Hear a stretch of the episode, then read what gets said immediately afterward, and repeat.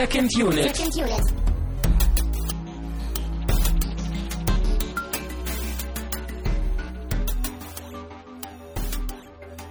Herzlich willkommen zur mittlerweile 22. Ausgabe von Second Unit. Wir sind immer noch ein Podcast für euch von uns. Wir sind alle Filmfreunde und mögen Filme und deshalb gibt es diese Sendung. Ich bin Christian Steiner und habe bei mir Tamine Mut. Hey ho. Wir haben heute eine leichte Sonderform dieser Sendung, denn wir haben einen Film geguckt, den wir uns nicht selber ausgesucht haben, sondern den habt ihr ausgesucht, beziehungsweise vorgeschlagen, drüber abgestimmt. Sehr demokratische Verhältnisse hier im Hause Second Unit. Mhm. Und äh, da kommen wir gleich zu. Wir haben keine großen Ergänzungen von letzter Woche, weil Total Recall ist uns so egal gewesen, dass wir keine Energie aufgewandt haben, uns doch irgendwie damit zu beschäftigen. Ja, ich denke auch. Also, wer, wer den Film gut findet, der hat selber Schuld. Ja, wir fanden ihn nicht gut und äh, ja, ich sag ja, also äh, selten Film, der eigentlich so egal war, der irgendwie in diesem Archiv bei uns rumschlummert, wie dieser, wie dieses Remake. Ähm, kommen wir gleich zu den Getränken, denn zu einem guten Film gehört ein gutes Getränk. Und äh, wir verköstigen diese Diskussion ja immer mit einem irgendwie zum Film passenden Getränk. Und Ja, das war natürlich heute etwas schwierig. Äh, sehr sogar. Also ich habe schon unser Vorhaben scheitern sehen, dass dieses Getränk zum Film passt. Aber dann ist mir aufgefallen, Moment mal, also wir haben ja Trainspotting geguckt. Äh, Trainspotting ist ein Film aus Schottland. Und was gibt es in Schottland? An jedem zweiten Baum? Whisky. Maßregel. In Whiskyform, ja. Ja. Also- Flüssig, genau. Äh, wir trinken heute einen schottischen Whisky, nämlich einen Johnny Walker. Äh, ich habe nicht viel Ahnung von Whisky und vor allen Dingen nicht von Johnny Walker. Wir trinken äh, ein Red Label und es gibt, glaube ich, drei verschiedene oder mehrere Labels und ich glaube, das ist halt irgendwie so der, der Reinheitsgehalt des Whiskys, weil die ja irgendwie unterschiedlich lange gelagert werden und dann gemischt werden und äh, ich kann mir vorstellen, dass es irgendwie was damit zu tun hat. Also ich finde das schön, wenn du dich jetzt immer so weiter darüber informierst. Ich komme dann einfach immer vorbei und lass mir das erzählen und trinke dann die Hälfte aus und das läuft. Das ist ja der Punkt. Wir haben schon vor, vor Wochen und vor Ausgaben, vor vielen Ausgaben festgestellt, dass diese Sendung nur existiert, um unsere IMDb Watchlist zu verlängern. Mhm. Sehr schnell und sehr intensiv. Und mir ist jetzt aufgefallen, dass der zweite Grund für diese Sendung ist, dass mein Schnapsregal aufgefüllt wird. Ja. Und da schaffen wir beides sehr gut, finde ich. Wundervoll, Aber ja. lass uns mal anstoßen. Ja, Prost. Ich bin ja mal gespannt, äh, wie sich das jetzt hier unterscheiden wird von den Bourbon, die wir sonst probiert haben. Ja, Oder von den hatten- Bourbon-Mix-Getränken aus Dosen. Ja, die hatten wir auch teilweise. Aber ich bin halt eher der Bourbon-Fan. Es riecht auf jeden Fall schon mal ein bisschen stärker, würde ich sagen. Oder ein bisschen äh, markanter. Und wie sie es gehört, trinken wir das Ganze ohne Eis bei Zimmertemperatur. Hm. Mhm. Ja, Das ist definitiv ein Unterschied zu dem anderen Whisky, Sehr den wir bis rauchig. jetzt hatten. finde ich. Ja, der andere war ja irgendwie, ja, wie, wie kann man es beschreiben? Also ich will, ja, ich will nicht irgendwie milder sagen, aber, aber Auch vielleicht kann man süßlicher. Auch ein bisschen süßlicher, finde ich. Also der Bourbon. Und Ja, der Scotch ist jetzt wirklich rauchiger, aber ich kräftiger. würde schon sagen, dass es mir gefällt. Ich weiß, ist, vielleicht ist es eher was für, für einen anderen Anlass oder so. Ich, ich weiß nicht. Es ist irgendwie ein bisschen, ja, ein bisschen ernster, oder? Ja, ähm, hätte auch gut zu den, zu den Batman-Filmen irgendwie gepasst, ne? Mhm. Tja. Aber, aber da konnte ich mir auch schon Bruce Wayne irgendwie mit dem, mit dem Glas in seinem dunklen Herrenhaus vorstellen. Geht ja auch hier. Also er schmeckt auch ein bisschen äh, alkoholhaltiger, aber das ist wahrscheinlich nicht richtig, oder? Oh, das weiß ich nicht. Glaube ich nicht. Ich glaube, da, da tut sich Also, nicht viel. Also kommt mir irgendwie ein bisschen feuriger vor, so im Nachgeschmack. Ja, er, er kratzt halt auch ein Aber bisschen. ich hatte auch mehr. letztes Mal Eis da drin. Vielleicht hat das das auch ein bisschen verdünnt. Ja, tendenziell vielleicht, aber so, so prinzipiell ist da eigentlich schon die Unterscheidung. Oder zumindest die, die ich bisher irgendwie äh, bei Whisky feststellen Mhm. Und konnte. hast du eine Deswegen- Präferenz schon? Kannst du das sagen? Also ich konzentriere mich eigentlich eher ein bisschen auf Bourbon. Also ich mag das, also das, das ist so die deutliche Grenze oder die deutliche Einteilung, die mir bisher aufgefallen ist, dass der Bourbon halt eben so ein bisschen süßlicher, milder ist. Das gefällt mir eigentlich ganz gut und deshalb versuche ich mich da erstmal ein bisschen äh, auszutoben, bevor ich dann irgendwie zu den schottischen Whiskys oder so komme. Also auch wenn es jetzt vielleicht ein bisschen äh, wie so klingt, als wäre ich ein Alkoholiker. Aber ich glaube, ich würde den Bourbon eher tagsüber trinken und den äh, Scotch dann eher abends. Das, also darf man, so schmeckt das für mich. das darf man ja eigentlich auch keinem erzählen, dass wir hier schon irgendwie nachmittags um fünf äh, uns wissen. Wobei das, naja, es fängt halt langsam an irgendwie. Kein Whisky vor vier. Ja, genau. Ähm, aber es geht ja gar nicht hier hauptsächlich um Getränke, sondern nur so in der Nebensache. Wir versuchen ja, äh, uns Filmen zu widmen. Wir haben einen Film geschaut und wir diskutieren über diesen Film. Und äh, diese Sendung heute ist es halt mehr oder weniger etwas Besonderes, denn wir hatten vorher halt vor, ich glaube vor einem Monat oder so, haben wir aufgerufen und gesagt, hey, wir wollen mal was ausprobieren und zwar immer jetzt Ende des Monats in der letzten, in der letzten Woche äh, einen Film halt gucken, den wir nicht selber irgendwie uns überlegt haben und ausgesucht haben, sondern der halt von euch Hörern irgendwie kommt. Und das haben wir gemacht. Es gab halt viele, viele Vorschläge. Davon haben wir drei ausgesucht, haben diese drei dann zur Abstimmung gestellt. Wie gesagt, sehr demokratisch. Und davon ist es jetzt Trainspotting geworden. Tja. Und äh, du kanntest ihn gar nicht vorher. Und ich habe ihn vor Jahrtausenden mal irgendwie im Schulunterricht, so als Anti-Drogen-Film im Englischunterricht oder so mal geguckt. Äh, habt ihr den auch in der Originalsprache geguckt sogar? Das weiß ich nicht mehr. Das weiß ich echt nicht mehr. Ich, ich das, äh, Also ich glaube nicht, dass halt ich den zu meiner Schulzeit, dass ich da überhaupt irgendwas verstanden hätte, wenn ich ihn damals geguckt hätte jetzt. Also ich hatte heute schon starke Probleme, diesen Durch die diesen, Akzente, ja, ja. durch diesen schottischen Akzent. Das Ja. ist ja wirklich schwierig. Ich Also- weiß es, ich weiß es echt nicht mehr. Ich weiß halt nur, dass wir den Film so irgendwie über drei Unterrichtsstunden oder so geguckt haben. Und Ja, das ist ja natürlich äh, eine Schande eigentlich für, für so einen Film, ne, Ja. der ja wirklich sehr künstlerisch ist und dann den halt Ja. so in kleine Stücke zu zerhacken. Aber das wird halt in der Schule leider immer so gemacht. Ja, aber ähm, schon, also ein paar Sachen sind halt hängen geblieben, ein paar Szenen und so, diese ikonischen Szenen, äh, die Toilettenszene da am Anfang und das äh, äh, kommen wir dann wahrscheinlich nachher noch drauf, auf diese, diese Ja. Szene da in seinem letzten Rausch oder in seinem, wo er clean wird. Aber als du mir gesagt hast, dass ihr den in der Schule geguckt habt, da, es hat mich schon ein bisschen gewundert jetzt, also jetzt auch, wo ich ihn kenne. Ja, also der, der Film wirkt für mich jetzt echt nicht so wie so ein Film, der sich jetzt gut anbietet dafür, dass er im Unterricht geguckt wird. Halt, also nicht nur, weil man den halt so dann kleinstückeln muss, aber einfach auch von der Art und Weise. Also wir haben halt irgendwie ganz andere Filme geguckt im Unterricht. Also ich, ich könnte mir jetzt auch viel eher noch vorstellen, dass man irgendwie sowas wie wir, äh, wir Kinder vom Bahnhof Zoo oder so oder halt auch eher Requiem for a Dream, dass man die jetzt äh, im Unterricht schaut, weil die halt so ein bisschen äh, na, wie soll ich sagen, die, die gehen halt äh, ein bisschen ernsthafter mit der Materie um, Materie um. Oder also äh, ernsthaft ist falsch, also nicht, nicht auf so eine groteske äh, Weise. Hm? Also bei, bei dem Trainspotting jetzt, da muss man ja, glaube ich, schon ganz gut irgendwie interpretieren, um das auch alles richtig so in Verbindung bringen zu können. Also so bei, bei Bahnhof Zoo, da ist es halt relativ deutlich, was der Film mir sagen will und auch wie er das macht, ist halt sehr eingängig. Hm. Tja, aber das ist eigentlich auch nur eine Randnotiz. Also, wie gesagt, ich kann mich auch nicht mehr, also ich konnte mich wirklich nicht mehr großartig an den Film erinnern, an den Inhalt. Dafür ist das zu lange her und dafür habe ich ihn, glaube ich, damals auch nicht so aufmerksam geguckt. Ja, Schule, ne? Eben, Da wollte man nur die Zeit absitzen. genau. Ähm, aber worum geht's eigentlich in dem Film? Was ist das für ein Film von 1996 und von Danny Boyle? Tja. Ja, worum geht's in dem Film? Also ich würde halt erstmal sagen, es ist ein Drogenfilm. Ich weiß gar nicht, ob, ob man sowas überhaupt als Genre bezeichnen kann. Also für mich, in meinem Sprachgebrauch ist das ein Genre. Und damit bezeichne Mhm. ich halt Filme, ja, in denen die Charaktere nicht einfach nur Drogen nehmen, sondern in denen es halt darum geht, äh, was Drogen mit Menschen machen oder was für einen Stellenwert die halt in, in deren Leben haben. Das ist ja so ein bisschen paradox wie bei den Kriegsfilmen und Antikriegsfilmen, ne? Dass ja Mhm. irgendwie auch nicht so klar ist, was jetzt Kriegsfilm und was Antikriegsfilm ist. Und äh, genauso irgendwie bei diesen Drogenfilmen. Ist es ein Drogenfilm? Ist Ja, vor allem bei dem Fear Antidrogenfilm? Loathing in Las Vegas, falls du den mal gesehen hast. Natürlich nicht. Leider Ja, nicht. also da darf ich jetzt nicht sagen, dass ich den furchtbar finde, weil dann, weil ich dann gleich äh, an meinen Füßen aufgehängt werde und ausgepeitscht werde oder so. In den Aber- Kommentaren oder? Ja, wahrscheinlich. Okay. Deswegen sage ich es nicht. Gut. Ähm, lass ich das mal so stehen. Jedenfalls bei, bei dem Film ist es halt äh, relativ schwierig zu sagen, glaube ich. Also ich glaube, der Film ist halt eher äh, so ein Statement für sich irgendwie. Ich weiß nicht, ob der Film irgendwie gegen Drogen oder äh, für Drogen ist, keine Ahnung. Aber klar, also Trainspotting würde ich jetzt schon mal behaupten, dass man relativ deutlich erkennen kann, dass der Film halt ein, dann ein Anti-Drogenfilm ist. Mhm. Eben wie halt auch die anderen beiden Beispiele, die ich vorher genannt hatte. Mhm. Da kommen wir nachher, Also- glaube ich, auch noch äh, ins Detail auf diese ganze Drogenthematik noch zu sprechen. Kennst du denn eigentlich einen anderen Film noch so, der, der so in diese Richtung geht, der irgendwie Drogen so als Hauptthema hat sonst? Ich glaube nicht. Also mir fällt da jetzt so spontan nichts irgendwie. Ja, also bei, bei mir sind es halt, glaube ich, die drei anderen, die ich jetzt genannt habe gerade. Hm. Und naja.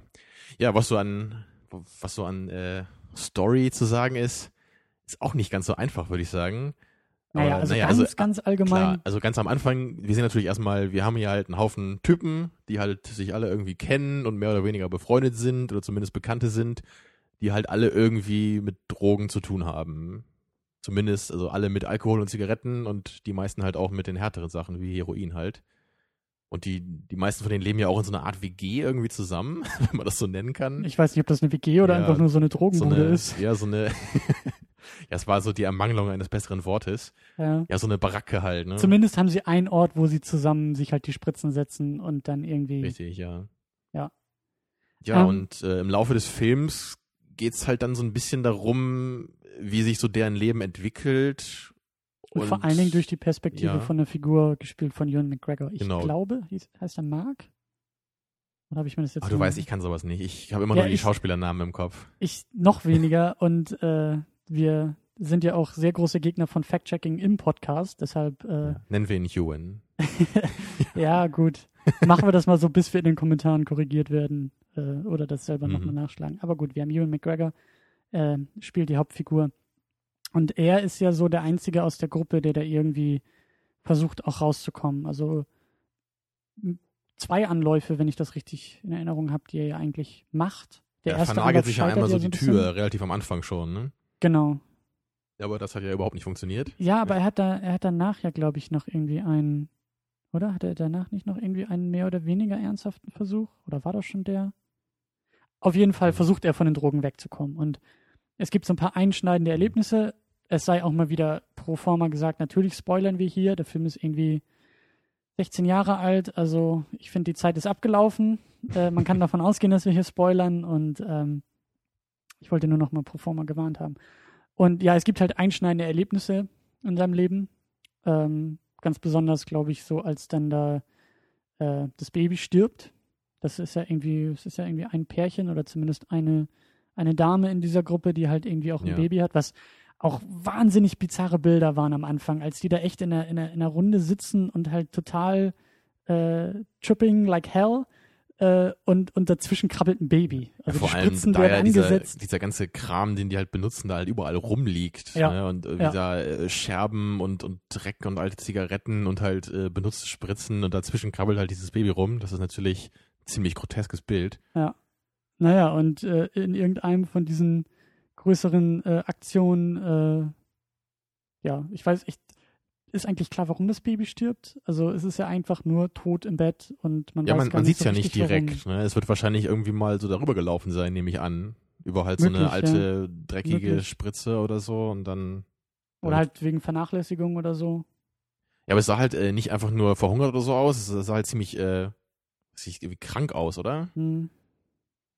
Naja, ist auf ja im Grunde auch Fall. nicht so wichtig, warum jetzt genau. Also, Auf jeden Fall ist das ja so eines, eines der größeren Erlebnisse und dann eben, als er da nachher äh, irgendwie von der Polizei auch äh, vor Gericht gestellt wird wegen, wegen äh, Diebstahl und er halt Mhm. davonkommt, also er muss halt nicht ins Gefängnis, aber Auflage ist natürlich, dass er clean wird und von seinen Eltern dann in sein Kinderzimmer da eingesperrt Ja, wird und mit der äh, schicken äh, Modelleisenbahntapete. ja, genau. Und auch so schön mit diesen, mit diesen Schlössern an der Tür von außen. Also die haben dafür alles gesorgt und äh, genau, und er schafft es dann ja auch mehr oder weniger davon loszukommen, ähm, bis halt dann irgendwie, ich glaube, er, er zieht auch nach London um und hat da mehr oder weniger normales Leben, bis dann halt irgendwie die ganzen Leute da aus seiner, aus Edinburgh zurückkommen und halt Mhm. irgendwie immer wieder bei ihm anklopfen und naja. Aber äh, wie gesagt, auf jeden Fall ist der Fokus bei Ewan McGregor. Äh, die anderen Charaktere sind halt auch abgefahren genug. Diese ganze Dynamik, die ganze Gruppe ist Eben. halt äh, Vor allem auch die, genug. die genaue Geschichte ist halt eigentlich auch gar nicht so wichtig, sondern eher so diese einzelnen Szenen, die halt durch diese Geschichte entstehen, die, die machen eigentlich mehr so den Kern des Films aus. Also jetzt nicht so unbedingt seinen ganzen Verlauf, ne, oder, oder diese, diesen Abschnitt seines Lebens, den wir jetzt so sehen, sondern ich würde eher sagen, so diese einzelnen äh, bizarren Momente, die halt da, dabei halt auftauchen. Also auch wie die halt stilistisch immer umgesetzt sind. Da, da gibt's ja einige so ganz äh, markante Szenen, Ja. die einem irgendwie im Gedächtnis bleiben. Also eine erwähntest du ja schon, diese mit, mit, mit diesem, also die, als, als er halt diese Entziehungskur macht in, in seinem alten Kinderzimmer und er dann halt diese Halluzinationen hat und dann auch dieses, dieses tote Baby dann an, an seiner Decke lang, lang krabbelt und seinen Kopf so verdreht. Ja. ja oder wie dann auch dauernd sich die, seine Freunde einbildet, die dann auch irgendwie in diesem Zimmer sind und und dieses Zimmer wird ja auch so, so riesig groß, ne? So diese, diese Wände, die so nach hinten weitergehen, so ein, fast wie so eine, wie so eine Illusion. Hm, Oder halt also auch diese, abgedreht. diese eine Szene, war das sogar unmittelbar davor, wo er irgendwie noch, noch sich so einen Fix irgendwie setzt und dann halt in dieses, in dieses, ja, in dieses Grab fällt. Ja, oder, auf also, diesem Teppich, ne? Er genau. liegt so und dann, dann fällt er so, so durch den Boden eigentlich. Und halt alles dann nur noch aus seiner Perspektive irgendwie mit diesen, mit diesen roten Balken am Rand, dieser, dieser Ja. Tunnelblick, den er irgendwie bekommt und Genau, er wird Trotzdem irgendwie noch so die, irgendwie mitkriegt. Treppe runter äh, geschleift, draußen Genau. ins Krankenhaus äh, Genau. gefercht. Aber er ist halt trotzdem irgendwie so äh, im Himmel auf Erden irgendwie, äh, gefühlsmäßig. Ja. Bis er dann irgendwann aufwacht, ja. genau. Ähm, ja, auf jeden Fall die Inszenierung ist ein, ist ein wichtiger Punkt, aber auch die Charaktere als solches. Also Mhm. äh, ist schon eine größere Gruppe. Wir haben halt irgendwie, wir hätten uns die Namen, glaube ich, echt merken sollen. Das ist ein bisschen, äh, Also, also ich, Spot weiß ich noch. Das war dieser abgedrehte Typ, der auch, glaube ich, Ewan äh, Bremner oder so heißt. mhm. Das war ja auch der, Dann haben wir der, diesen Choleriker. genau, dessen Namen habe ich jetzt leider vergessen. Dann haben wir, Ja, diese, diesen Tommy gibt's noch, ne, der ja dann auch später stirbt. äh, genau, der eigentlich von vornherein irgendwie clean ist, also von vornherein eigentlich nicht mitmischt, aber dann halt eben später zu den Drogen greift, als er irgendwie Stress mit seiner Freundin hat und da auch eigentlich nur noch alles bergab War das auch geht. der, der dieses, diese Gewehrszene am Anfang, war das mit ihm? Wo die da im Park Nee, sitzen? nee, nee, nee, nee, das war irgendwas, äh, irgendwas mit Boy oder sowas. Ich weiß nicht, wie sie ihn genannt haben. Ich könnte es natürlich jetzt Vielleicht sollten wir das echt mal checken, weil wenn das nochmal vorkommt, sowas. Aber Naja, auf jeden Fall ähm, gibt es genug Figuren auch drumherum und auch genug, äh, ähm, ja, so, so ein bisschen diese Archetypen halt, eben der, der halt erst später zur Spritze greift und dann dem, bei dem das Leben eigentlich noch rasanter den, den Bach runtergeht, er verliert die Freundin, irgendwie die ganze Wohnung, das ganze Leben geht für ihn bergab. Und äh, vorher war er sehr sportlich und sehr bodenständig und danach ist ja nichts mehr davon übrig. Er stirbt dann auch noch irgendwie äh, an, einem, an einem Herzschlag oder sowas. ja. Herzanfall. Und äh, also das ist so ein bisschen dieser Schnelldurchlauf eigentlich von, von, von diesem Lebensstil, den alle anderen auch mehr oder weniger haben. ja so Aber der die halt da- Drogenkarriere. Genau, diese, die, die halt da sehr, sehr schnell wirklich äh, vorangeht.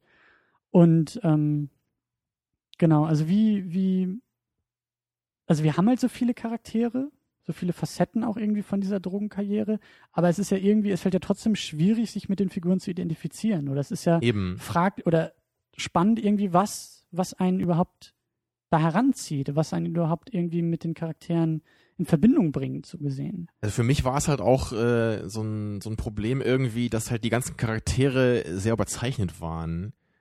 Also es, es mag ja wirklich so Typen geben, aber das ist jetzt wirklich eher die Ausnahme, würde ich so sagen. Also das sind ja wirklich, also auch dieser Choleriker, der war ja wirklich extrem cholerisch und extrem aggressiv und tickt halt wegen jeder Kleinigkeit aus und hat immer gleich sein Messer in der Hand oder zieht irgendwelchen Leuten die äh, Biergläser über den Schädel. Ja, Ja, und dann haben wir diesen, diesen Spot, diesen anderen kleinen, äh, durchgedrehten Typen, der, der völlig aufgedreht ist ne, und irgendwie kaum einen klaren Satz rausbekommt, so ungefähr. Also Ewan McGregor war dann, glaube ich, noch der, der, der Einzige, mit dem ich mich so am ehesten noch irgendwie identifizieren konnte. Also das war halt ganz gut, dass er auf jeden Fall die Hauptperson war, mhm. weil er halt irgendwie noch so ein bisschen, ja, ich, ich weiß nicht, ich, ich will nicht sagen, dass die anderen unglaubwürdig sind, aber vielleicht so in ihrem Ausmaß halt schon. Also die Tendenzen der Charaktere fand ich schon in Ordnung und interessant, aber ich, ich weiß nicht, ob ich das äh, so Also ich- gebraucht hätte, dass es halt so stark war. Also ich würde auf jeden Fall sagen, dass Ewan McGregor der sympathischste von allen war. Weil er irgendwie auch, ich weiß nicht warum, aber irgendwie gönnt man ihm das am meisten, dass er da wieder rauskommt. Finde ich. Also bei diesem Tommy war das halt sehr bedauernswert, dass er überhaupt da reingeraten ist in dieses ganze Ding. Aber klar, wenn du halt irgendwie die ganze Zeit nur mit Junkies rumhängst, ähm, ist es halt nicht irgendwie äh, vermeidbar, mehr oder weniger irgendwie auch da rein zu geraten. Hm. Und dieser, dieser Spot, der halt auch ziemlich abgedreht, durchgedreht war, ich, ich komme halt echt nicht äh, auf, auf den Namen von einem anderen Typen. Ähm, der halt irgendwie auch die ganze Zeit so, das hatte er doch, das hatte er doch auch erzählt, als er seinen ersten, also als Ewan McGregor seinen ersten Versuch da startet, von wegen äh, ähm, clean zu werden, ist der andere Typ mit mitgezogen, nur um zu beweisen, wie cool er ist, nämlich, dass es total einfach ist und und äh, kannst du dich noch dran erinnern? Mhm. Ganz am Ja, Anfang? er war dieser Gewehrtyp, ne? Genau. Und ähm, Ja, der war auch blond, deswegen ja habe ich irgendwie die auch so ein gerade. bisschen ja, arrogant und halt irgendwie auch, weiß ich nicht, das macht ihn halt auch nicht unbedingt sympathisch. Aber bei Ewan McGregor ist es irgendwie so der Fall, ähm, ich kann auch nicht sagen, warum. Also ob das jetzt daran liegt, dass er die Hauptfigur sozusagen ist oder ich weiß es nicht. Also aber wir haben natürlich auch ein bisschen mehr so Einsicht in seine Gedanken, ne? weil, weil es gibt ja oft auch so, er, er macht ja so den Erzählerpart auch so ein bisschen. Ja. Und deswegen kennen wir ihn halt auch viel besser als die anderen. Ne? Und, und er ist ja auch der Einzige, der so ein bisschen äh, vielschichtiger irgendwie ist und jetzt halt auch so ein bisschen so eine Wandlung durchmacht im Laufe des Films. So. Und ich glaube, er ist auch irgendwie der Einzige, der noch so ein bisschen in Anführungszeichen normal ist im Vergleich zu den. Das, was du vielleicht mit über, überzeichnet äh, so gesagt hast. Einfach, es gibt halt eben, es gibt halt einfach denn so, so, wie soll ich sagen, ja, halt so diese, diese Opferrolle, Tommy, der halt irgendwie so seinen Grund hat dafür, dann äh, äh, diesen, diesen anderen blonden Typen, der halt irgendwie, ich weiß nicht, ob er auch dealt, aber halt irgendwie immer so ein bisschen ähm, zwielichtige Geschäfte irgendwie zu machen scheint. Ja, ja und, und den Spot, der halt irgendwie, wie du gesagt hast, er hatte irgendwie nie was im Leben und er ist ein bisschen der kleine Typ so, vielleicht genau. den keiner mag äh, eigentlich und ist irgendwie klar, dass er sich da so reinflüchten muss, dann so als, als Ausweg aus seinem Leben so ein bisschen. Ja. Ja, es stimmt schon, es ist halt so ein, es sind halt irgendwie schon überzeichnete Stereotypen, also muss man schon sagen. Muss ja nicht unbedingt schlecht sein, das kann ja auch funktionieren in der Geschichte, aber, ist aber Ewan muss es trotzdem ja ja so auch- nennen dürfen, ja. Ist Ewan McGregor ja auch mehr oder weniger. Also er spielt oder er ist halt so dieser Archetyp von der, der es eigentlich noch schaffen kann. So, bei dem man irgendwie noch am meisten Hoffnung hat, der irgendwie das meiste Potenzial drumherum hat. Ich meine, er hat die Eltern zum Beispiel ja auch. Das fand ich auch immer ganz, ganz Ja. spannend, so in diesen entscheidenden Szenen vor Gericht und irgendwie auch danach und bei der Beerdigung und, und die kümmern sich um ihn, als er da, als sie ihn doch da ins Zimmer einsperren und Mhm. also er hat zumindest dieses Elternhaus ja irgendwie, was ihn da noch auffängt. Und ähm, das scheint bei den anderen ja nicht der Fall zu sein. So. Ja, die scheinen eher gar keinen zu haben, außer ihren Junkie-Freunden. Genau. Wie Ja. findest du denn so ähm, generell die Stimmung des Filmes oder auch der, also Stimmung oder oder ja, die Inszenierung so ein bisschen auch? Also das war, glaube ich, so der Punkt, der mich am meisten überrascht hatte. Also ich kannte halt auch überhaupt keine Szenen jetzt äh, von dem Film. Also ich, wusste halt, also ich hatte ein paar Szenen, davon hatte ich gehört, aber ich habe noch nie eine gesehen. Und ich hatte jetzt auch eher gedacht, dass der Film so einen, so einen ganz ernsten Ton hat, so wie äh, Requiem for a Dream eher. Dass der Film sich ganz, äh, ja, so bodenständig, würde ich mal sagen, mit dieser Materie befasst. Aber der Film ist ja ganz anders. Der ist ja irgendwie, ja, halt grotesk. Und, und diese Stimmung ist ja, es ist halt wirklich schwierig, das zu beschreiben. Es ist ja manchmal wirklich auch komisch, was diesen Leuten da passiert, obwohl es ja gleichzeitig auch schrecklich ist. Also es, ich weiß gar nicht, wie man das nennen soll. Es fehlt halt der Zeigefinger bei der ganzen Sache. Das ist, finde Ja. ich, so be bedeutend bei dem Film. Es ist halt nicht dieses, äh, und jetzt erzählen wir euch mal alle, warum die Drogen schlimm sind, sondern du hast schon eigentlich ein Gefühl dafür, eben durch die Szenen, durch diese Set-Pieces, die da irgendwie passieren. Ganz am Anfang, als er da irgendwie äh, sich dieses Zäpfchen reindrückt und dann halt so dringend aufs Klo muss, dass er ne, halt diese, wie sie Mhm. auch da eingeblendet hatten, die schlimmste Toilette in ganz Schottland Ja. aufsucht und da dann noch reinspringt Ja. und das sind Was halt ja schon irgendwie lustig ist, wenn man das auch so sieht dann. Oder auch wie sich das dann natürlich einblenden. Er, geht, er sieht erst nur dieses Toilet-Schild und dann kommt noch die, die, die Schrift dazu, the, the worst toilet. Ja, aber Scotland, ich finde, ich finde schon, dass es auch Mhm. effektiv immer noch ist. Also das untermauert jetzt oder untergräbt jetzt nicht irgendwie die Botschaft des Films. Ja, es ist, es ist irgendwie, es ist schonungslos so. Es ist ganz, also der, der, der Film spielt ja auch so mit, mit, mit so diesem Schock irgendwie. Also da gibt es ja mehrere Szenen, wo man eigentlich so, so wow äh, macht, so, weil man gar nicht dachte, dass der Film jetzt wirklich so, so radikal jetzt irgendwie das zeigen würde. Oder auch, auch, es gibt ja auch ein paar äh, kurze, recht brutale Stellen, wo dann ordentlich Blut fließt, auch, auch äh, am Ende, wo dieser cholerische Typ diesen einen äh, Unbeteiligten in der Bar da völlig fertig macht und ihm da wirklich an äh, den Kopf wegtritt Mhm. und er dann richtig Blut spuckt dabei Mhm. das kommt ja immer so ein bisschen aus heiterem Himmel dann. Aber auch, ja, du hast schon recht, auch so das, das, äh, der komische Aspekt kommt ja auch nicht zu kurz, als er da gleich am Anfang äh, den ersten Versuch startet, clean zu werden und dann äh, sich da in seinem Zimmer das, äh, die Tür zunagelt und dann an den Tisch setzt und halt auftischt, was er, was er da alles braucht. Irgendwie die Suppen und die Suppen und das Wasser und irgendwie die Medikamente. Ja, und seine dies drei und Eimer für die verschiedenen Körperflüssigkeiten. Genau, und das alles wunderbar irgendwie auf, aufschirmt und dann halt irgendwie Schnitt und die nächste Szene, wie er dann diese Barrikade wieder durchbrochen hat und telefoniert, weil er will ja noch den allerletzten, den wirklich aller, allerletzten Fix ja noch haben. Mhm. So, das, das, und also, das ist schon, das ist komisch, aber ich fand das halt sehr gut im Laufe des Filmes, dass, dass diese Message halt durchaus rübergekommen ist. Es wird nicht verharmlost, es wird auch nicht irgendwie ähm, glorifiziert, finde ich. Also vielleicht so in manchen Momenten, wo man sagen kann, okay, aber so, also als Ganzes schafft es der Film wirklich, diese, diese Thematik gut einzufangen, eben Mhm. nicht den Zeigefinger rauszuholen und zu sagen, du, du, du solltest niemals Drogen nehmen, sondern halt ja, die, die Schattenseiten halt wirklich und auch dieses Leben, dieser ganze Lebensstil, das erwähnt Ewan McGregor als Erzähler dann ja auch irgendwann, dass halt so das ganze Leben sich dann ja nur noch darum irgendwie dreht. Ja. Und ähm, das finde ich ist schon eine gelungene Mischung so. Also gerade wo du auch diesen Zeigefinger ansprichst, ähm, ich frage mich eigentlich bei, bei so einer Art Filme immer so ein bisschen, ob die eigentlich für Leute gemacht sind, die drogenabhängig sind. Oder ob das irgendwie zumindest damit reinspielt. Oder, oder ob das irgendwie eher für Leute wie uns ist, die jetzt halt überhaupt nichts mit sowas zu tun haben. Also wie, wie meinst du das? Oder äh, wie, wie stellst du dir das vor? Glaub, glaubst du, das ist irgendwie wirklich so ein, da, da ist so eine Message irgendwie drin, dass wenn man sich das als Drogensüchtiger anguckt, dass man da zumindest irgendwie aufgerüttelt wird oder zum Nachdenken angebracht, also äh, zum Nachdenken gebracht werden soll?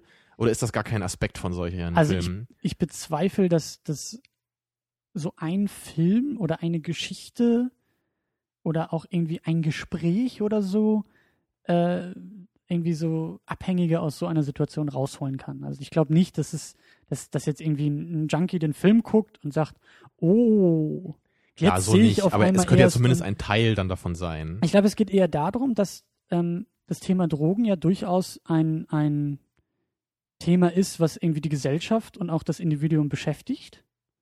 Äh, in welcher Form auch immer. So, ich jetzt meine jetzt nicht irgendwie, dass jeder drogenabhängig sei, sondern es ist halt einfach gerade in der Gesellschaft, das ist ein Thema. Das ist halt Ja, man das ist, ist halt halt wieder da. immer wieder damit konfrontiert Genau, irgendwie. genau. In den Nachrichten, es gibt Fälle, es gibt äh, Gesetzesvorlagen und so weiter und so fort.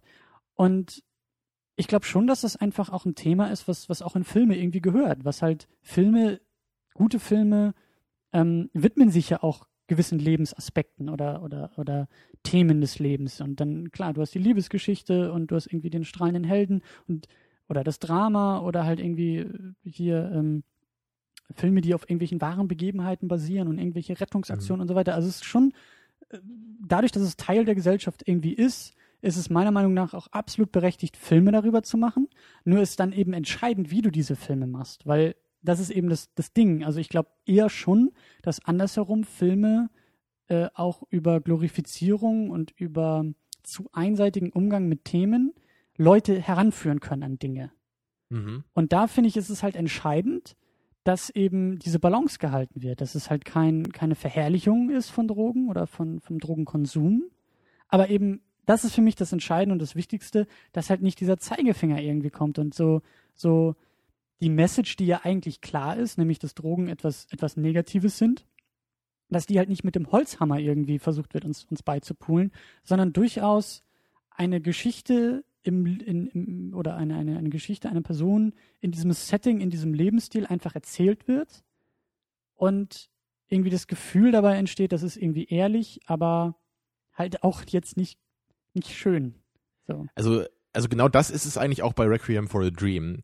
Also ich würde schon sagen, dass das der Drogenfilm ist, der mir so am besten gefällt. Also auch, auch von den, von den filmischen, handwerklichen Dingen. Aber da ist es halt auch so, dass es schon eine gute Geschichte ist von verschiedenen Leuten, auch wie die mit, mit Drogen halt in Verbindung kommen und was diese Drogen mit ihrem Leben machen. Und dann gibt's ja auch so dieses klassische, klassische das ist halt natürlich erst so dieses, die sind alle glücklich und, und da gibt's dann auch so die, die beiden, die kaufen sich dann irgendwie so ein Zeug und strecken das irgendwie und machen Geld damit und sie denken jetzt, wir sind die Größten, haben jetzt irgendwie Geld gemacht. Natürlich gibt's dann am Ende so diesen, diesen Abfall dann. Und am Ende ist es halt schon auch so, dass auch gerade so am gegen Ende des Films auch so diese, also ich würde schon sagen, dass es so ein bisschen der Zeigefinger ist, der dabei durchkommt. Aber ich fand es jetzt nicht so, äh, nicht so unbedingt negativ. Es war halt filmisch schon gut gemacht. Also äh, ich, ich finde aber schon, man kann halt bei Requiem for the Dream merken, dass der Film halt schon deutlich diese, diese Message halt rüberbringt, so Drogen sind scheiße. Aber ähm, das, das fand ich jetzt nicht unbedingt schlechter dran. Also ich, ich bin halt auch, ich weiß nicht, ich, ich bin halt auch persönlich einfach jemand, ich finde halt irgendwie so Drogen einfach so scheiße, dass ich halt irgendwie auch irgendwie keine andere Meinung da irgendwie für akzeptabel halte. Ich weiß nicht. Also da gibt's natürlich in unserer Generation eine Menge Leute, die das nicht so sehen. Aber ich habe halt äh, mit keinerlei Drogen irgendwie Kontakt. Gut, außer Alkohol, aber das äh, benutze ich jetzt nicht als Droge, sondern einfach nur aus äh, geschmacklichen Gründen. Mhm. Also ich trinke halt nicht Alkohol, um betrunken zu werden, sondern ich trinke halt wirklich sowas wie Whisky, weil ich es einfach gerne mag. Mhm.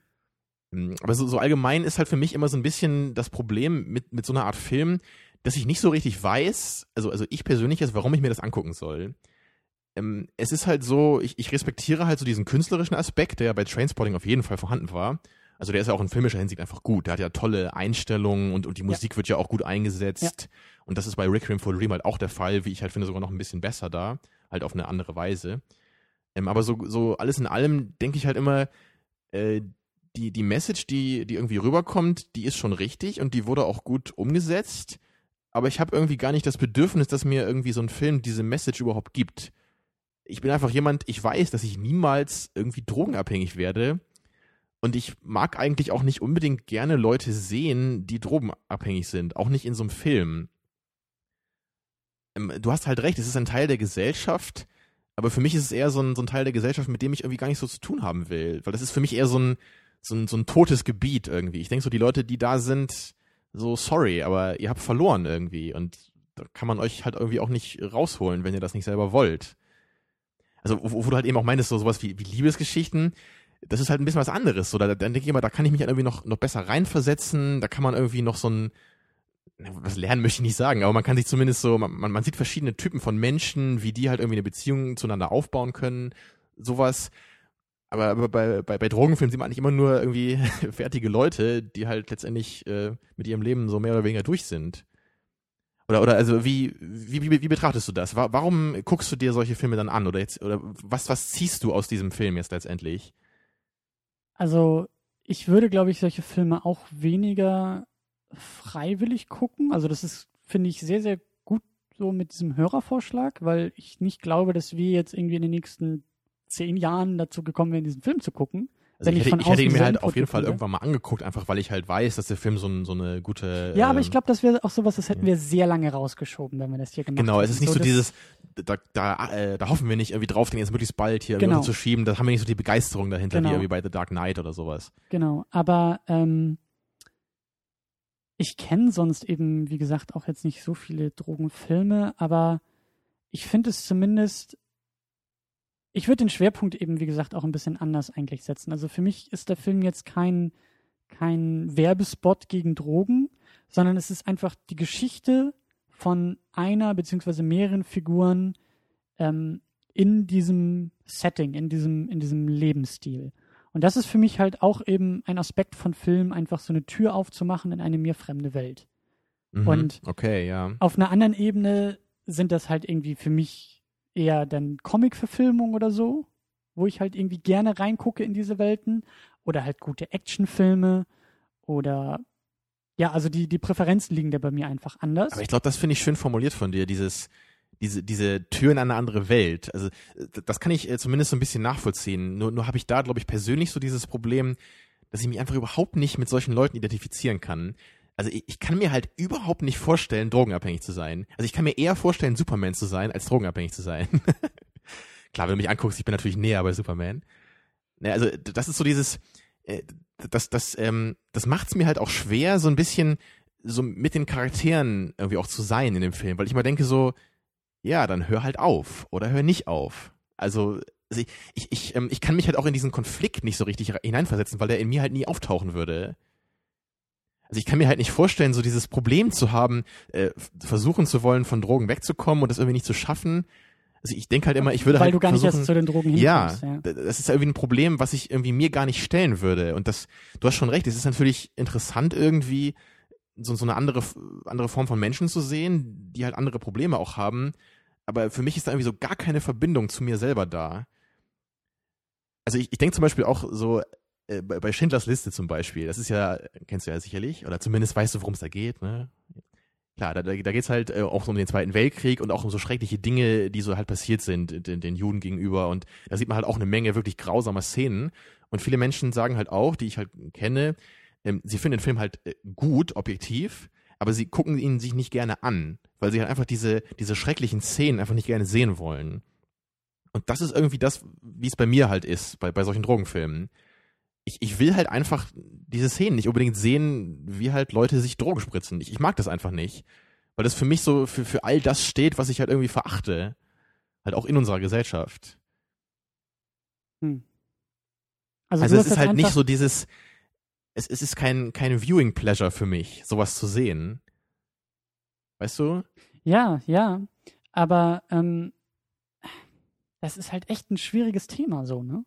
Weil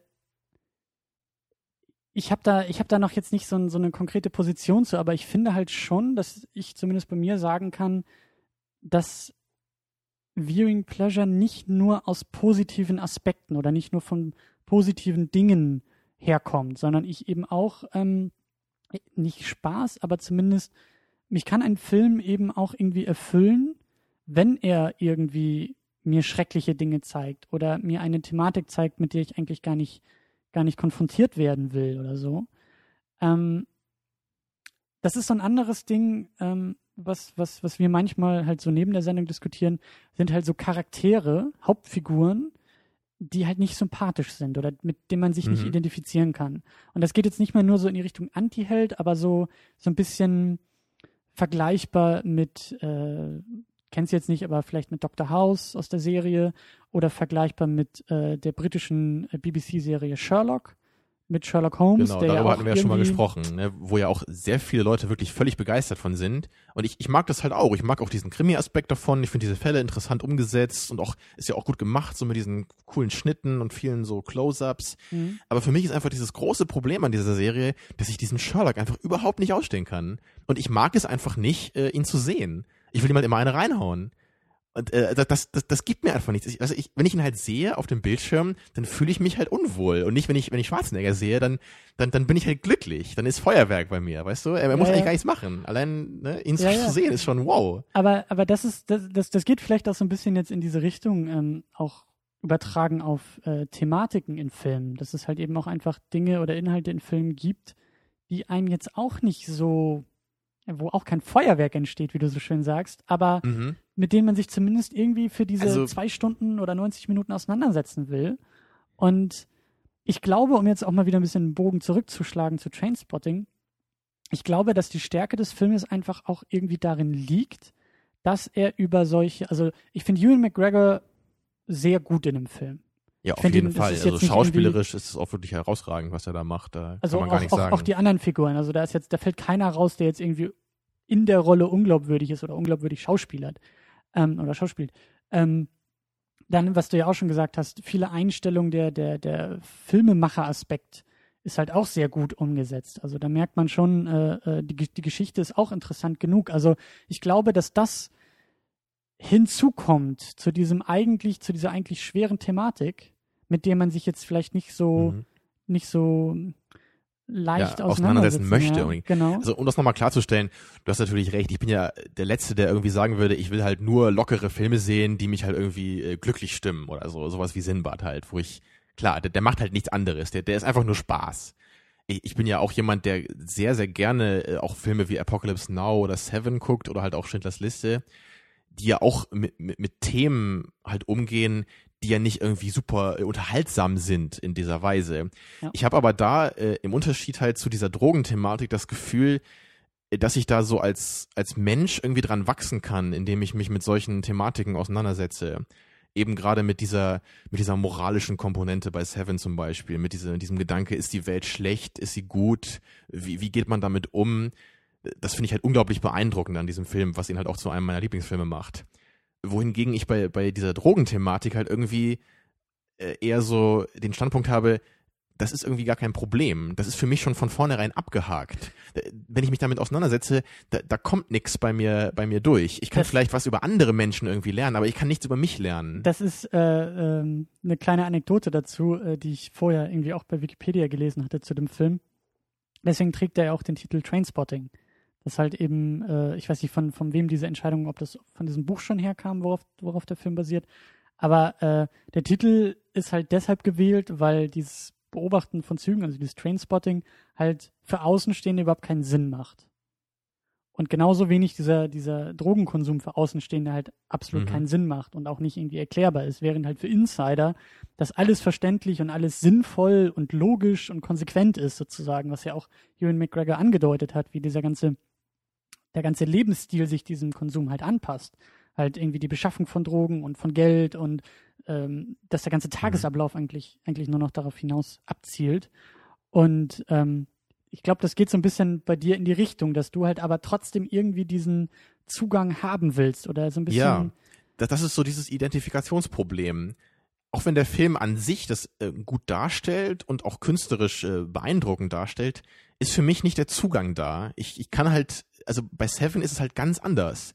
Bei- Seven habe ich das Gefühl, der Film zieht mich richtig in diese Materie rein und er macht mich selber so zu, zu einem Teil von diesem, von diesem Moralfragen. Aber das, finde ich, liegt auch ein bisschen daran, dass bei Trainspotting die eigentliche Geschichte gar nicht so, hm, wie soll ich sagen, gar nicht so ähm, ja, bedeutend mehr oder weniger ist. Also die, wie du ja schon gesagt hast, es geht ja eher um, um die Abschnitte, um die Handlung, um die, um die ähm, Stationen diese, diese, dieses Drogenlebens und diese einzelnen Stationen, die, die Ewan McGregor halt durchgeht, von Versuch irgendwie clean zu werden und wieder reinzukommen und dann irgendwie Dreck am Stecken zu haben und irgendwie fast ins Gefängnis und so weiter und so fort. Das ist halt irgendwie auch fast schon so, so ein Schema, was man da anlegen kann und was jetzt irgendwie aus sich heraus jetzt kein, keine spannende Handlung irgendwie ist. Also es ist ja eigentlich schon relativ klar von Anfang an, äh, gibt es zwei Möglichkeiten, wie so ein Film ausgehen kann. Entweder wir haben den strahlenden Helden in Anführungszeichen, der seine Abhängigkeit überwindet und irgendwie wieder zurück ins Leben findet, so wie jetzt hier mehr oder weniger. Oder wir haben halt irgendwie den, den tragischen mhm. Helden, der versucht da rauszukommen, aber halt immer tiefer fällt und irgendwie vielleicht noch stirbt. Okay, ja. Aber und ganz, ganz so deutlich würde ich es aber nicht sagen hier. Also über das, über das Ende sollten wir auf jeden Fall nochmal reden jetzt. Äh, du meinst gerade strahlender Held. Also ich, ich habe es im ersten Moment habe ich auch gedacht, so das ist jetzt so das Ende. Das, das stellt mich nicht so richtig zufrieden, dass er wirklich so irgendwie das alles hinter sich lässt und jetzt das einfach so abgehandelt ist. Was ich aber sehr schön fand, war halt ganz am Ende, wie er halt wie er halt jetzt sagt, so ich habe das alles hinter mir gelassen und ich, ich werde jetzt mein Leben weiterführen und wie er dann alles aufzählt, was jetzt sein Leben sein würde, wie er das alles so in diesem gelangweilten Turm so so unbedingt so äh, wie sagt das auch bei Heat einmal What's a normal life so äh, Family and, Garten ja, und so, ne? Family and Barbecues so ungefähr also dieses so, was halt so als normales Leben gilt und das fand ich eigentlich dann wieder sehr schön weil das eigentlich auch ganz gut noch seinen Charakter irgendwie darstellt und das ist ja irgendwie auch der, der eigentliche Grund, nehme ich mal an, warum er überhaupt in diese Drogenszene gerutscht ist. Eben weil er halt nicht zufrieden mit diesem Leben war. Weil ihn halt dieses ganze, dieses Alltägliche, dieses Aufgesetzte einfach angekotzt hat, so. Und er also dieser, dieser Outlaw irgendwie werden musste von dieser Gesellschaft. Und das finde ich ist auch ein valider Punkt. Jetzt nicht für Drogen oder sowas, aber einfach, ähm, die, die Kritik schwingt da schon so ein bisschen mit. Da musste ich mich auch ein bisschen an Fight Club erinnern, so ein bisschen diese, diese mhm. Ikea-Mentalität halt, ne? Ähm, wie du gesagt hast, so wie auch am Ende da diese Eigenschaften und Dinge aufzählt, wo man eigentlich auch sagen kann, ja, aber ist das jetzt das, wofür es sich zu leben lohnt? Ist das alles, so Dinge zu besitzen ja. und irgendwie einen Status zu haben? Und das finde ich schon, ähm, da, da, da kommt der Film oder die Geschichte auch so ein bisschen her. Ähm, am Anfang wird ja auch so ein bisschen äh, ähm, das aufgezählt, so eben in einer, in einer entgegengesetzten Variante, so was er eben alles nicht hat in seinem Leben. Ja. Und was für ein, ein, ein, wie du so schön gesagt hast, als Outlaw, als Außenstehender irgendwie auch der Gesellschaft, ähm, was ja eben bei Fight Club auch so ein bisschen angesprochen ja. und thematisiert äh, das, das ist eigentlich, das ist ein super Vergleich eigentlich, um das eigentlich ziemlich auf den Punkt zu bringen, wie halt irgendwie so mein Verhältnis zu diesem Film ist. Weil nämlich diese Dynamik fand ich halt sehr interessant was halt eigentlich gar nicht direkt mit Drogen zu tun hat. Drogen sind ja im Grunde dann nur die, die Metapher oder, oder ein willkürliches Mittel jetzt, was so diesen, diesen Gegensatz darstellt äh, es ist eine, Eine, eine inakzeptable Lösung für dieses vorhandene Problem. Ja, genau. Problem also es, ist, es ist im Grunde so ähnlich wie bei Fight Club, weil da, da, da versuchen sie sich halt auch so eine ab absurde äh, ja, so, so eine absurde Flucht aus diesem Leben halt zu schaffen. Eine Parallelwelt. Ja, und, und bei Fight Club kann ich halt viel mehr damit anfangen, weil das, weil das halt für mich nicht dieses Drogending ist, was für mich so völlig out of the question ist, halt von vornherein. Und, und das ist halt, glaube ich, auch dann so der Hauptgrund, warum halt dieser Trainspotting für also mich jetzt nicht so völlig vom Hocker hauen kann. Ich kann mhm. ihn halt äh, respektieren und ich kann auf jeden Fall auch sagen, dass es ein guter Film ist.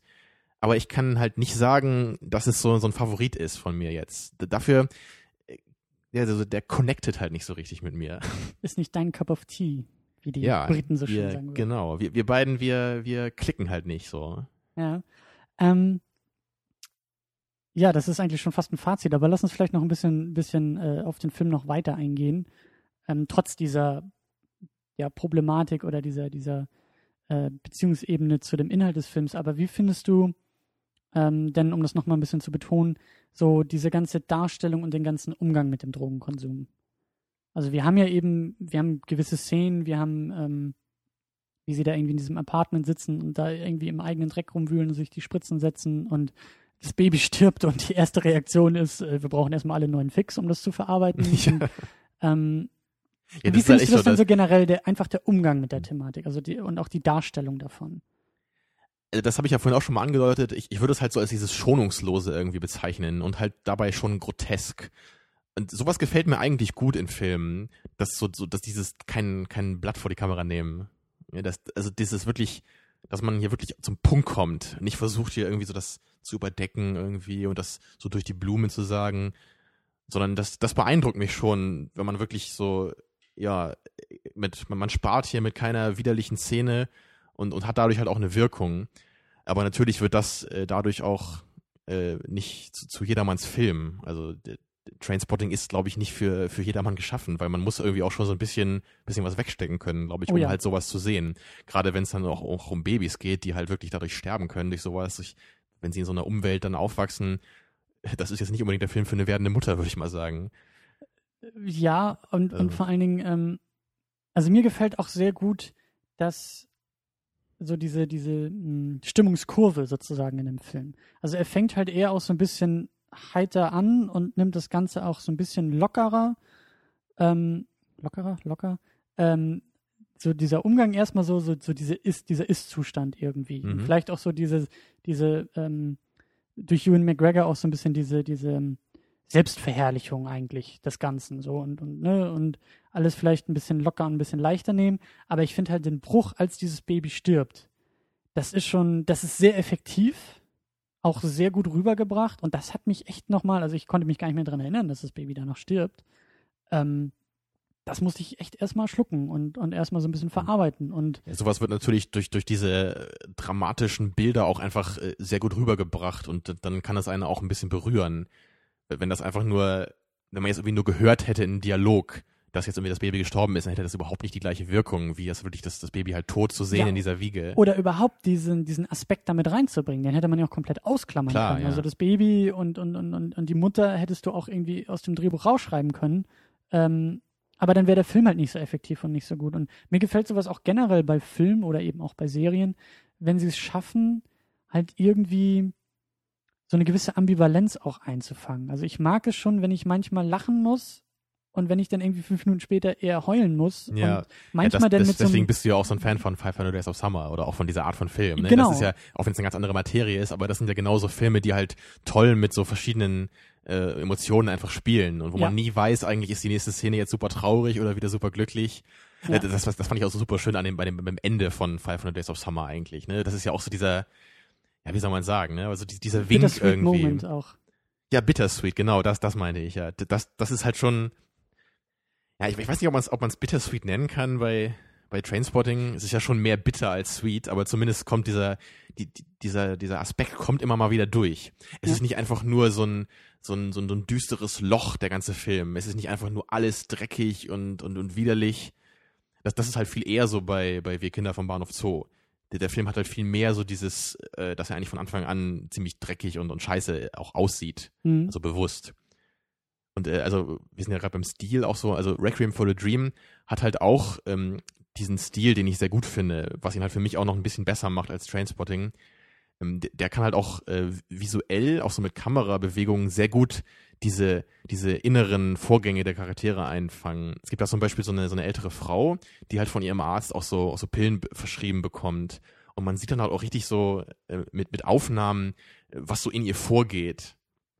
Also sie will halt so abnehmen, hat deswegen halt so ein, so ein Zeug bekommen und dann ist halt so der Kühlschrank in ihrem Zimmer und dann guckt sie halt dahin und dieser Kühlschrank fängt irgendwie an zu wackeln und es und oder, oder er fährt so in die Ferne und und, und sie guckt total äh, verrückt. Mhm. Also das, das ist, das, hat- das hat mich sehr beeindruckt dabei, was mich halt dann auch so über diese, über mein generelles Problem mit der Drogenthematik dann noch mehr hinwegtrösten konnte. Einfach weil man halt so diesen, diesen Film an, an sich, also in handwerklicher Hinsicht so, so schätzen muss eigentlich. Und Trainspotting sprüht da ja auch so ein paar, paar Elemente Ja, geht halt genau in die gleiche Richtung. Also, ja.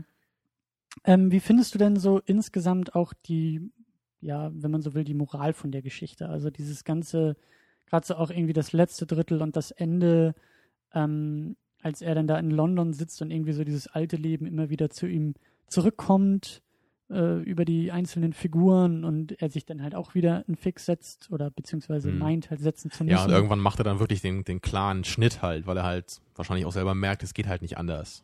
Ja. Ja. Weil wenn er halt immer noch diesen Kontakt halt hat zu dem alten Umfeld, dann wird das, wird das für ihn nie so ein abgeschlossenes Kapitel sein können in seinem Leben. Dann kann er nicht, nicht weiter voranschreiten. Mhm.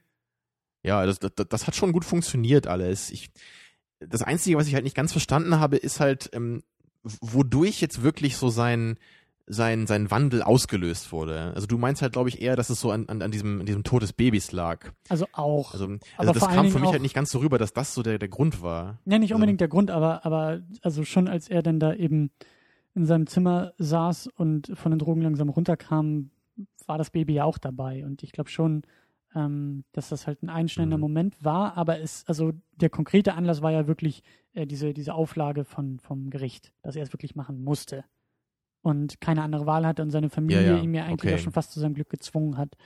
Aber Also ich meine ich mein halt so am Ende, warum er halt dann sich halt Also- nicht wie früher in seinem Leben sagt, ich, ich entziehe mich dieser äh, für mich einfach blöden, belanglosen Gesellschaft und ergebe mich in diesen Drogenkonsum, weil irgendwie nichts, es ist irgendwie nichts anderes zu haben in dieser Gesellschaft, sondern am Ende, er erkennt es ja irgendwie an, dass diese Gesellschaft, Gesellschaft irgendwie, irgendwie platt ist, aber er, er gibt sich ja trotzdem in sie und ich habe nicht ganz verstanden, warum. Also ich hätte mir am Anfang, glaube ich, eher vorstellen Mhm. können, dass das Ende ist. Am Ende sagt er halt einfach, ich habe versucht, davon wegzukommen, aber äh, ich sehe einfach nichts anderes in meinem Leben und kann mich deswegen nur darin fallen lassen. So. Genau, und das, das wäre meine nächste Frage, nämlich, also die andere Alternative, die ich ja auch schon erwähnt habe, irgendwie ist ja fast nur, dass er sich den Drogen komplett hingibt und dann meinetwegen auch irgendwie daran stirbt und äh, daran zugrunde geht. Was halt bei Requiem for a Dream zum Beispiel so am Ende so ist, zumindest bei den Hauptcharakteren. Spoiler. Ach, Ähm, ja, ja, ja. Ich kenne ihn ja nicht. Jetzt kann man den Film nicht mehr gucken, natürlich. Nein, aber du weißt, was ich meine. Also das ist halt so, Wir reden hier über Filme, ja? das ist ja quasi so dieser, dieser positive Ausweg aus dieser ganzen, aus diesem ganzen Dilemma. Und es gibt aber auch den negativen Ausweg, der ihn eigentlich irgendwie dann zugrunde gehen lässt. Mhm. Und äh, welche Variante ist jetzt eher so für diese Art von Geschichte, für diese Drogenthematik, das, was du präferierst? Wenn, wenn man das so sagen Puh, kann. das ist eine schwierige Frage. Ähm, ich würde sagen, bei diesem negativen Ausgang ist es halt oft sehr gefährlich, dass dieser Zeigefinger zu stark rüberkommt, wie du das vorhin gemeint hast. Ne, das ist so dann vielleicht, ja, vielleicht so ein bisschen irgendwie so die, so, so, das, das ach, was, schwer zu formulieren. Es, es nimmt halt irgendwie ein bisschen was weg von dem Film, wenn dann am Ende dann ganz klar irgendwie so diese Message durchkommt, mhm, also keine Drogen nehmen. So, wo ich natürlich dann persönlich denke, so, ja, ich weiß das, das brauchst du mir jetzt nicht nochmal extra zu sagen, Film. Also, muss, muss ja nicht unbedingt Klar. so sein. ich, meine, ich meine, die, die Gefahr besteht, finde ich, immer, wenn, wenn das so gemacht wird. Ähm, auf der anderen Seite, bei dem, bei dem positiven Auf, Ausgang, ja, da, da, da ist es halt für mich immer sehr schwierig, dann auch äh, wirklich äh, in den Charakteren für mich so diesen, diesen Bogen halt glaubhaft darzustellen, was ich ja eben meinte, das habe ich halt hier nicht so ganz begriffen. Äh, Deswegen weiß ich nicht, ob ich jetzt allgemein das da eins Ich muss- präferieren würde. Ich muss auch ein bisschen gestehen, um auch mal Kritik an Trainspotting äh, ja, anzusetzen. Ich fand das Ende ein wenig, ähm, es hat sich ein bisschen verlaufen. Also für mich war jetzt nicht so die einzig logische Konsequenz, wie der Film geendet ist. Sondern das war halt irgendwie, auf einmal war das Ende da. Der, hätte, der Film hätte auch noch irgendwie 20 Minuten weitergehen können. Er Mhm. Ja, ich fand überhaupt das abgehauen. letzte Drittel fand ich ein bisschen merkwürdig einfach äh, von von der ganzen äh, Konzeption. Ich habe eigentlich so nach einer Stunde schon gedacht, dass der Film bald aufhört so in zehn Minuten. Also gerade wo wo er halt diese diese diese Therapie da, äh, nicht Therapie, also diesen Entzug hinter sich hat. Und das war ja auch, auch, auch visuell so der absolute Höhepunkt des Films. Und da war ja so die ganze Dramatik dabei. Und ich dachte, jetzt kommt vielleicht noch so ein, so ein bisschen so der Epilog irgendwie. Und dann ist es durch, so mit, mit, mit der Message. Aber dann kam ja nochmal dieser ganze Plot, dass halt seine Kumpels da wiederkamen und die halt nochmal diese Drogen beschafft haben und die, die das jetzt wieder der verkaufen große wollten. Deal auch, ja. Ja, das, das hat mich so ein bisschen gewundert. Ich fand es jetzt nicht super schlecht oder so, aber es hat mich gewundert, dass das vom, einfach vom, vom Drehbuch her so geschrieben wurde. Also ich glaube, wenn ich den Film gemacht hätte, dann hätte ich halt diese, diese optisch am, am beeindruckendste Szene hätte ich halt ganz ans Ende gepackt oder, oder fast ans Ende, um halt den, den Zuschauer so ein bisschen damit zu entlassen. Und da- danach halt nicht nochmal so eine halb neue Geschichte irgendwie ranzuhängen. Und du hast schon recht, äh, aus dieser Geschichte folgt nämlich nicht automatisch dann dieses Ende. Es, es zeigt natürlich nochmal ein bisschen so, dass ihn das alte Leben irgendwie einholt. Ich denke mal, auch dafür war es irgendwie auch da. Aber es war jetzt nicht irgendwie so, ja, wie bei Apocalypse Now zum Beispiel, wo es wirklich so alles auf diesen Punkt hinsteuert, Ja. wo er am Ende halt Kurtz konfrontiert und dann hat er nun mal diese Entscheidung, wie, wie geht diese Konfrontation jetzt aus? Wird er selber zu Kurtz oder tritt er aus dem Schatten oder so? Also ist eigentlich auch schon wieder fast ein Spoiler, aber, aber das nur so als Beispiel für einen Film, der wirklich so auf irgendwas ganz Großes hinsteuert. Ja. Das war jetzt halt hier nicht so, ne? Man, man hätte sich irgendwie mehrere Enden vorstellen können. Ja. Muss ja eigentlich auch nicht unbedingt was Schlechtes sein, aber prinzipiell bin ich eigentlich auch jemand, der es eher mag, wenn ich am Ende denke, ja, das macht absolut Sinn und alles andere wäre da nicht rangekommen. Das stimmt schon, ja. Also mir geht's ähnlich. Also das Ende, wie gesagt, hat mich ein bisschen, es hat mich einfach überrascht oder ein bisschen irritiert oder ich hatte noch Schwierigkeiten, das einzuordnen. Aber auch dieser leicht ambivalente Aspekt, ähm, so ist das jetzt überhaupt das, wofür es sich so zu leben lohnt, äh, fand, fand ich schon ganz, ganz interessant. Und ähm, kleine Anmerkung nur noch, ähm, die hab ich gerade eben vergessen noch zu erwähnen, dass ja selbst sein Leben in London schon irgendwie auch naja, so dieses gut bürgerliche in Anführungszeichen, so, er sitzt da trotzdem, er sitzt, also, er hat sich jetzt nicht irgendwie zum Millionär hochgearbeitet, sondern es ist immer noch relativ trist. Er hat seinen Im, Fernseher. im, Grund, hat im sein Grunde kleines hockt er immer noch in seiner dreckigen Bude und macht jetzt halt irgendwie einen angesehenen Job, der ihn aber auch nicht glücklicher machen würde als dieser Heroinkonsum letztendlich. Ja. Ja. Ja, also die, diese Ambivalenz ist halt wirklich, äh, wirklich sehr schön dargestellt in dem Film. Dafür kann man ihn halt nur loben eigentlich. Ja, und Ja. so prinzipiell die Einschätzung und das Fazit zu Trainspotting. Also wir, ne? Daumen nach oben oder Daumen nach Ja, unten. ich habe es vorhin schon so ein bisschen vorweggenommen. Also für mich geht der Daumen ganz klar nach oben und das ist für mich ein, ein sehr gutes Beispiel, also persönlich für einen Film, den ich sehr respektiere, aber äh, nicht so richtig genieße oder nicht so richtig selber halt äh, irgendwie persönlich schätze. Also ein Film, den ich halt kompromisslos gewissen Leuten empfehlen kann, ähm, aber ich weiß nicht, ob ich mir den zum Beispiel nochmal angucken muss in meinem Leben. Mhm. So, so ein Film ist das. Aber Mhm. Daumen geht auf jeden Fall nach oben. Das unterstreiche ich auch. Und das ist ähm, ein, ein, ein schöner Film auch äh, für unser Archiv einfach jetzt. Zu sagen, so, das ist so ein Ding, der gehört irgendwie auch mit in eine gute, in eine gut sortierte ja, Mhm. Sammlung oder einfach Wissen über Filme und Kenntnis über Filme. Da gehört dieser Film mit rein. Wie du auch gesagt hast, das Handwerkliche, auch der Umgang mit der Thematik.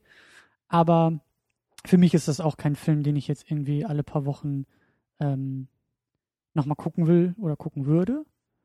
Ähm, ich bin gespannt, also es würde mich echt mal freuen, wenn, wenn so ein bisschen Feedback auch in den Kommentaren vielleicht noch äh, kommen könnte von Leuten, weil, weil der Film ja eben auch gewonnen hat in der Abstimmung. Vielleicht melden sich einfach ein paar Leute, die vielleicht auch so ein bisschen äh, für den Film gestimmt haben und auch mal sagen Eben, können, so, und es warum. werden ja nicht nur irgendwelche ehemaligen Drogensüchtigen für diesen Film gestimmt haben, sondern es wird ja auch eine Menge Leute geben, die diesen Film einfach super gerne mögen und bestimmt auch als Lieblingsfilm haben. Da würde mich auch sehr interessieren, äh, was für die jetzt wirklich so dieses besondere Etwas ist, was den Film jetzt so zum Mhm. Lieblingsfilm machen kann. Das lassen Ja. wir mal so als Hausaufgabe vielleicht äh, für die lieben Hörerinnen und Hörer. Ja. Und noch, Und- noch ganz kurz so, also in Sachen Drogenfilmen, wie gesagt, also mein Favorit ist dann eher so der Requiem for the Dream, bei dem ich mir zum Beispiel nochmal vorstellen könnte, den auch nochmal zu schauen, auch mit dir vielleicht nochmal hier in der Sendung, eben weil er halt auch von Aronofsky ist und das ist ja auch einer der wichtigsten zeitgenössischen äh, Regisseure, ne? also Black Swan, The Wrestler und so. Also kann man sicherlich nochmal gucken. Der steht auch auf meiner, auf meiner eigenen äh, Watchliste auf der Ja. Film. Der hat vor allem auch tolle Musik, die da, die wird dir bestimmt auch Und gefallen. ich glaube, Christian Bale spielt auch mit. Christian Bale spielt da mit? Nee, das glaube ich nicht. Ist es nicht in Requiem for a Dream? Boah.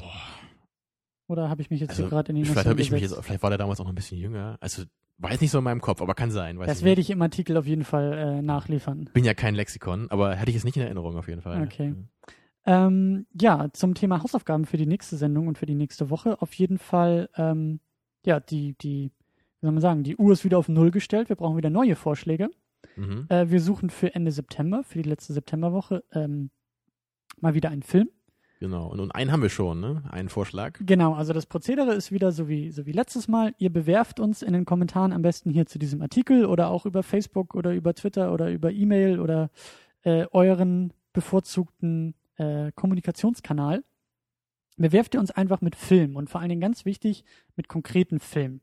Ich habe jetzt eine kleine Ausnahme gemacht. Bei Facebook war nämlich so eine eher allgemeinere Richtung, aus der ich dann einen konkreten Film gezogen habe, aber keine Genres, keine Filmreihen, keine, keine Epochen, sondern wirklich einen konkreten Film.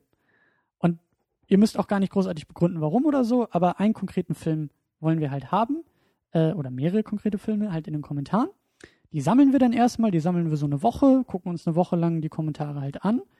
Und aus diesen Vorschlägen sammeln wir dann drei Stück wieder zusammen. Einen davon haben wir jetzt eben schon über Facebook bekommen. Das ist der erste Beverly Hills Cop. Also es sind noch zwei Alternativen ähm, möglich.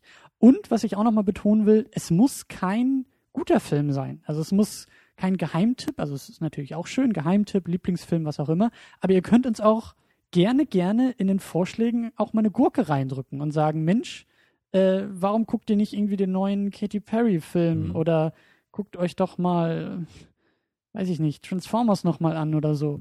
Einfach auch Filme, äh, über die es vielleicht auch lohnt, sich mal zu unterhalten. Es muss natürlich auch nicht irgendwie so ein Schund sein. Es kann natürlich auch ein Film sein, der vielleicht als äh, Klassiker gilt, den ihr euch aber äh, auch schon mal angeguckt habt. Und ihr, ihr sitzt davor und ihr denkt euch, äh, what the fuck? So, äh, was ist das denn? Das ist ja irgendwie der größte Mist, den ich je gesehen habe. Also tendenziell geht mir das zum Beispiel sehr oft so. Also es, ich, ich versuche auch oft so, so halt diese, diese Klassiker nachzuholen, die ich noch nicht kenne. Also auch so wie heute halt bei Trainspotting jetzt. Aber oft sind halt auch so Filme dabei, wo ich halt von vornherein denke, wow, Genre stimmt, äh, äh, Darsteller stimmen, Regisseur scheint gut zu sein, hat überall gute Rezeptionen bekommen und ich gucke mir den Film an und ich äh, weiß ich auch nicht, ich verstehe überhaupt nicht, was daran gut sein soll. Ja. das sind halt ganz oft so Momente, die ich halt erlebe und dann, Und- wo ich mich frage, so, wow, habe ich irgendwie einen vernünftigen Filmgeschmack oder bin ich gerade irgendwie zu blöd, den zu verstehen? Oder? Und wer weiß, in welche Richtung wir denn tendieren, ob wir irgendwie diesen, diesen, diesen, äh, ja, dem Lob irgendwie zustimmen oder dann eben genauso verwirrt sind. Aber schickt uns auf jeden Fall irgendwie Filmvorschläge zu. Ähm, und wie gesagt, dann haben wir halt eine Woche Zeit, die zu sammeln. Dann haben wir dieses Mal zwei Wochen Zeit oder ihr habt zwei Wochen Zeit, über die Filme dann abzustimmen. Und dann haben wir eine Woche ungefähr Zeit, den Film zu besorgen und dann gucken wir ihn. Also ganz, ganz grob. Nagelt mich da bitte nicht fest. Aber so stellen wir uns das mehr oder weniger vor. Mhm. Und äh, genau, der, das Programm für nächste Woche steht auch schon fest. Denn nächste Woche gucken wir JVCD. Ja, ein Film, mit dem du mich äh, überrascht hast. Da Ja. war ich ganz glücklich, als du mir davon erzählt hast. Und zwar steht die Abkürzung für Jean-Claude Van Damme. Und der gute Herr hat, glaube ich, im Jahr 2008 einen Film gemacht, der so ein bisschen halb autobiografisch irgendwie wohl ist, wo er eben sich selber spielt, aber in so einer irgendwie leicht fiktiven Variante. Und äh, ich habe sehr Gutes von dem Film gehört. Es wurde auch sehr stark äh, die schauspielerische Leistung von Van Damme wirklich rausgestellt. Dass wirklich gesagt wurde, hey, War in der Vergangenheit nicht unbedingt der Fall, ja. Eben, eben. Und ähm, genau, den Film, den gibt's dann nächste Woche. Ähm, ich glaube auch, dass jetzt gerade sogar irgendwie diese oder nächste Woche oder so Expendables 2 anläuft, in dem er Mhm. ja auch mitspielt. Also kann man das vielleicht sogar so als, leichten, als leichte Vorbereitung für den Film äh, betrachten. Mhm. Aber ähm, genau. Du verkaufst uns sehr gut, Christian. Das muss ich, muss ich Das sagen, äh, ja. ist meine Aufgabe hier in diesem, in diesem Duo. Ähm, genau. Und ähm, als Abschluss bleibt noch zu sagen, dass wir äh, super gerne natürlich immer noch irgendwie Reviews bei iTunes hätten, aber ja, fühlt euch nicht gezwungen, aber es wäre schön. Äh, wir haben auch eine Website, das ist secondunit-podcast.de und da findet ihr einfach äh, irgendwie alles Relevante, was halt zum Podcast ist, immer den neuen Podcast und einen Artikel dazu. In dem Artikel versuche ich halt irgendwie Links von Filmen, die wir erwähnt haben, die man vielleicht nicht unbedingt kennt und äh, ja, halt einen, einen leichten Service noch zu bieten. Wir sind auch bei Twitter und bei Facebook. Bei Facebook gibt es halt jeden Tag irgendwie einen Trailer, mal aktuell oder mal älter. Bei Twitter gibt es hauptsächlich irgendwie Nachrichten oder äh, mehr oder weniger subjektiv betrachtet lustiges Zeug über Filme und von Filmen. Und äh, ja, guckt da einfach mal rein. Findet ihr eh alles auf der Homepage. Und bis nächste Woche hören wir uns dann wieder. Jo, stay clean. Tschüss.